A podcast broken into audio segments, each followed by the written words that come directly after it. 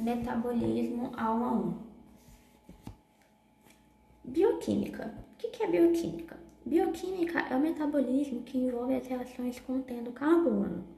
E esse carbono ele vem da alimentação para gerar a molécula energética que é o ATP.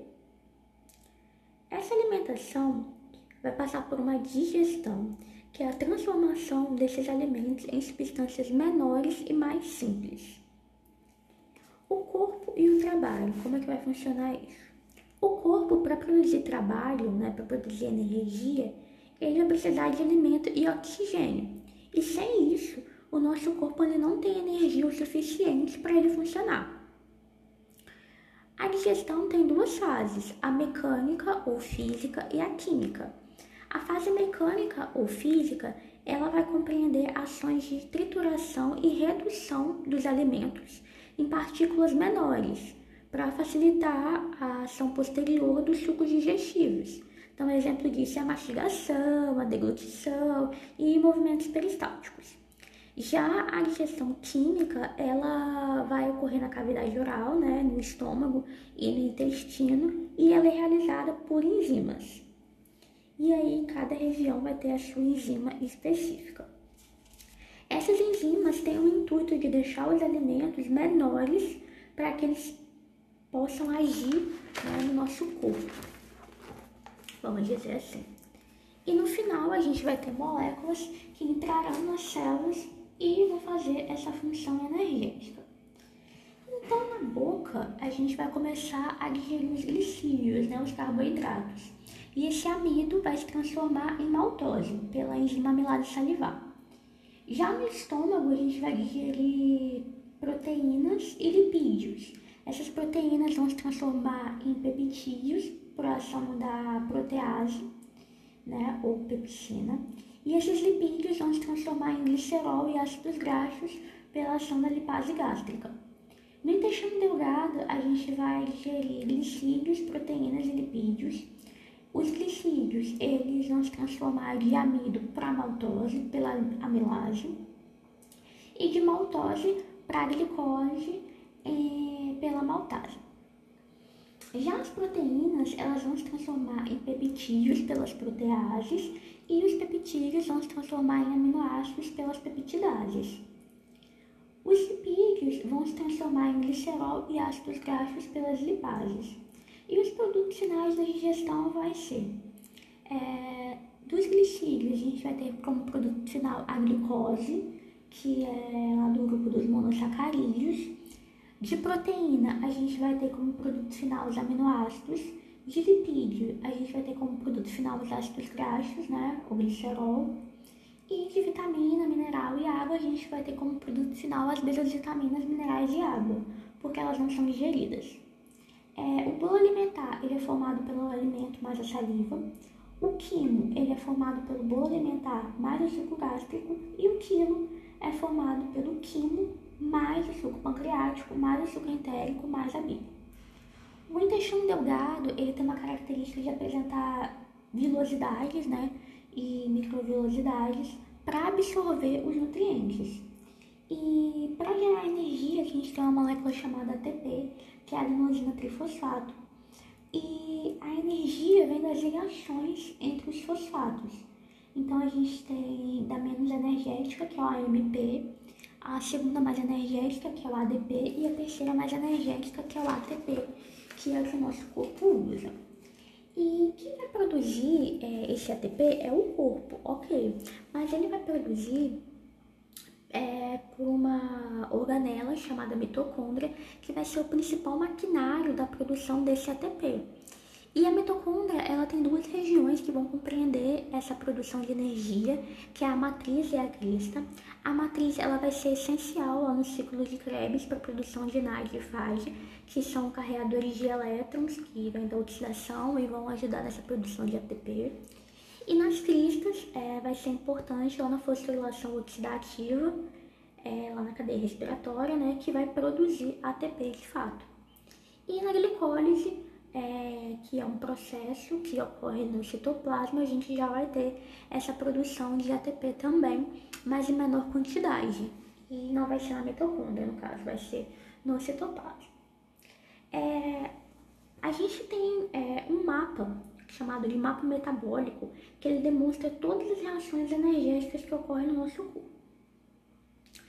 É, a cadeia transportadora de elétrons, como eu estava falando acima, ela é responsável por, por transportar elétrons de fato, né? E esses elétrons da quebra da glicose em CO2 e água, eles vão ser doados a NAD+, e a FAD. Esse NAD+, se transformar em NADH e esse FAD em FADH2. É, essas coenzimas reduzidas, elas doam um par de elétrons a grupos especializados para transportar esses elétrons. Isso depois vai gerar energia. Essa cadeia transportadora, ela tem alguns complexos, o complexo 1, 2, 3, 4 e 5, que vai catalisar o ATP. E cada complexo vai aceitar ou vai doar elétrons, né? vai trocar elétrons, vai carregar elétrons de acordo com o que for necessário naquele momento. E vai combinar-se no final com oxigênio e com prótons e vai gerar água. Isso é todo um processo que a gente vai explicar mais na frente. Então, o metabolismo, ele é um conjunto de reações químicas, né, que ocorre nas células do nosso corpo ou no interior dos organismos vivos. E o objetivo do metabolismo é obter energia química em forma de ATP, em forma de NADH, em forma de NADPH, em forma de FASH2, é, por captação de energia solar ou por degradação de nutrientes. No nosso caso, do ser humano é por degradação de nutrientes, porque a gente não faz fotossíntese.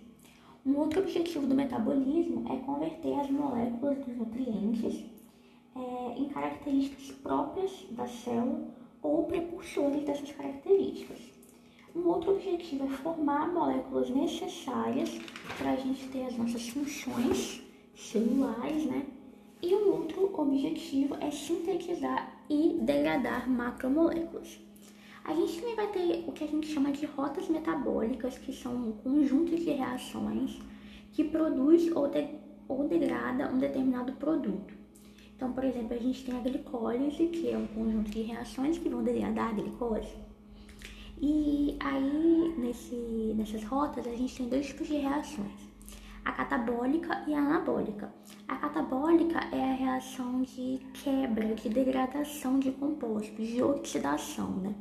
Oxidar, dar elétrons, né? Quebrar. A anabólica. A anabólica já é de síntese, de formação de compostos, redução, reduzir, ganhar elétrons.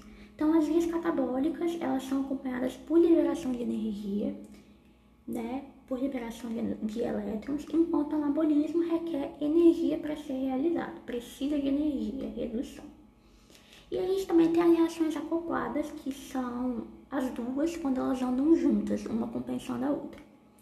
A gente também tem a bioenergética, que é a energia gerada na célula para que ela possa fazer suas funções.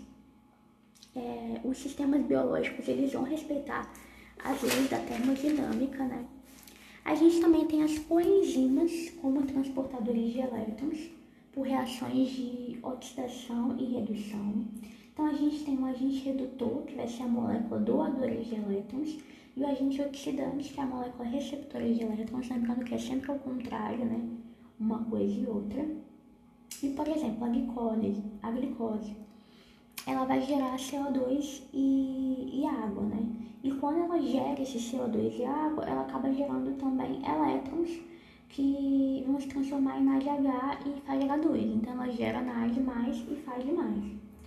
E esses nucleotídeos, é, NAD+, NADP+, FMN, FAD, eles são enzimas, é, coenzimas na verdade, hidrossolúveis que sofrem oxidações e reduções reversíveis é, e muitas das reações metabólicas de transferência de elétrons. Então, o que é o NAD? O NAD ele capta elétrons ou hidrogênio, ele é um transportador de elétrons. Então, ele produz energia para a célula. Na sua forma reduzida, né, no NADH, ele faz a transferência de elétrons durante a fosforilação oxidativa e ele ocorre durante as reações de oxidação da célula. E o FAD, o que é o FAD? Também é um transportador de elétrons. ele capta elétrons, capta dois elétrons, por isso faz H2. É, ele é utilizado como substrato na fosforilação oxidativa e o FAD-H2 ele é reoxidado a FAD e resulta, né, subsequentemente, na síntese de duas moléculas de ATP por cada FAD-H2, ou seja, cada fase gera duas moléculas de ATP. E esses elétrons que vieram é, dos, dos nutrientes da nossa alimentação, são esses elétrons que vieram como nutrientes da nossa alimentação.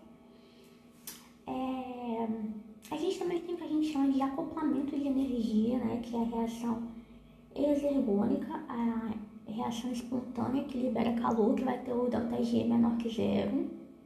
A gente também tem a reação endergônica, que é a reação que recebe calor, que vai ter o ΔG maior que zero. É, o acoplamento das reações permite a síntese de várias moléculas de ATP. E tudo vai funcionar pelas leis da termodinâmica, pela energia livre de Gibbs.